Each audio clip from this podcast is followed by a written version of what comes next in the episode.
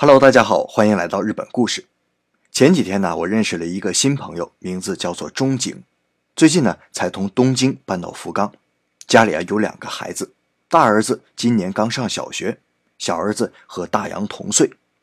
说起孩子上幼儿园呐，他夫人是一声长叹呐：“哎呀，来福冈真好，在东京孩子上幼儿园那就是噩梦啊！从大儿子诞生那年开始。”为孩子上幼儿园奔波了整整七年，直到来福冈才总算安定下来。日本的幼儿园下午两三点钟就放学，所以像中井这种夫妻都工作、没有精力照顾孩子的家庭，就会把孩子送进保育园。幼儿园只接受三岁以上的孩子，而保育园呢，则是刚出生就可以接受，而且一直到晚上六点。那保育园也分两种啊，一种是经过国家认证的，规模比较大，有广阔的操场和校区；而另一种呢是没有认证的，可接受孩子的数量有限，没有操场，而且还贵。那你听了也知道啊，当然是认证保育员要好一些啊，非常有人气。所以申请去认证保育员是需要所在地区自治会选考的，根据夫妻两人工作繁忙度。是否积极走访各家幼儿园、保育园这些条件打分，分数高的家庭优先进入认证保育园。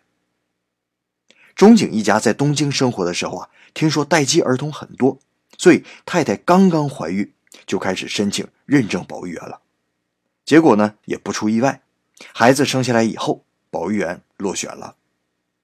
于是啊，中井太太就急忙联系无认证保育员，正好家附近就有一所。大儿子呢，就进入了无认证保育园。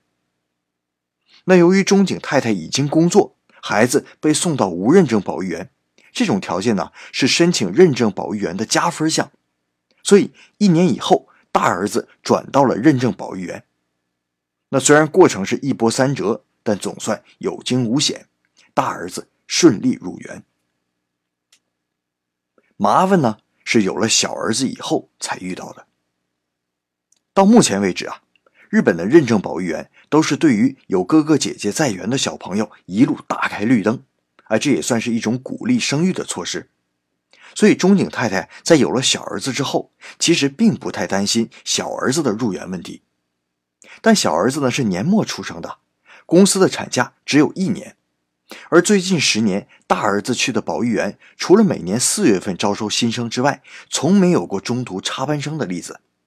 所以只有两个选择，要么孩子刚生下来四个月就送进保育园，要么等到孩子一岁以后，但要冒着丢掉工作的风险。那思前想后啊，中井太太决定效仿大儿子的潜力，先把小儿子送到无认证保育园，之后呢再转回大儿子的认证保育园，这样相当于一个双保险啊。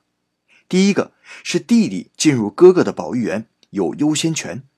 第二个呢，是妈妈已经工作，孩子在无认证保育园，这也是加分项。之前我们说过。可是当认证保育员的招生简介发下来以后，中井一家傻眼了，万万没想到啊，那一年规则变了。首先呢，兄弟俩进入同一个保育园的优先权没有了。其次，已经进入无认证保育园的孩子不再加分。反而是那些无保育员可去的待机儿童成了加分项，那中井太太之前所做的一切努力反而弄巧成拙。哎呀，这暴怒的中井先生打电话到市政府，没得到明确的答复。后来呢，可能因为这种投诉太多了，市里面取消了这个无认证保育员和待机儿童谁优谁差的加分项，变成同等水平，而兄弟同源的优先权呢，仍然被取消了。这就相当于把所有人都摆在同一张桌子上，大家拼拼运气。那结果呢？运气不好的中井一家再次落选。哎，那段时间呢，中井太太不仅要拖着产后刚恢复的身子上班工作，还要把两兄弟分别送到不同的保育园。日本规定，同一保育园的兄弟俩保育费可以减免一半，而中井两兄弟呢，没有这个待遇。相反呢，无认证保育员还很昂贵，这样算下来，一年的差价将近五十万日元，和人民币三万元呢。那随后的两年，小儿子的转园都以失败告终。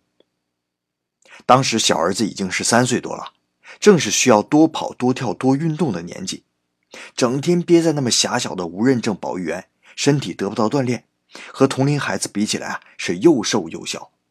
这中井太太看在眼里，急在心里呀。但是她对于转到大儿子保育员这件事情已经心灰意冷，和其他妈妈一样，一起上访政府，呼吁增加认证保育员。最后呢，终于得到了一个好消息啊，在家附近要新开设一个认证保育员。这个消息啊，着实让人是高兴了一阵子。哎，可是时运不济呀，这人要是倒霉，喝凉水都塞牙。住宅区内呢，又兴起了一阵猛烈的反对声音。反对者的理由呢，是保育员噪音太大，干扰了附近居民的正常生活。他们想要一个幽静的环境。结果呢，保育员的计划又向后推迟了。哎呀，这中井太太可是绝望了。可就在绝望的时候，迎来了丈夫被外派到福冈的消息。全家搬到了福冈之后，小儿子很顺利的就进入了一家认证保育员。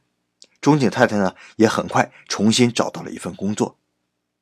回忆起东京那段时间呢，中井太太笑笑说：“哎呀，在小儿子上学以前呢，我一定想办法不让先生回东京。大城市确实方便，但养孩子真是噩梦啊。”好了，这就是咱们今天的日本故事。感谢您的收听。如果想阅读文稿，欢迎访问 Japan Story 我的微信公众号，搜索。孩子两个字，您就可以看到这篇文章了。再次感谢您的收听，咱们周三再见，拜拜。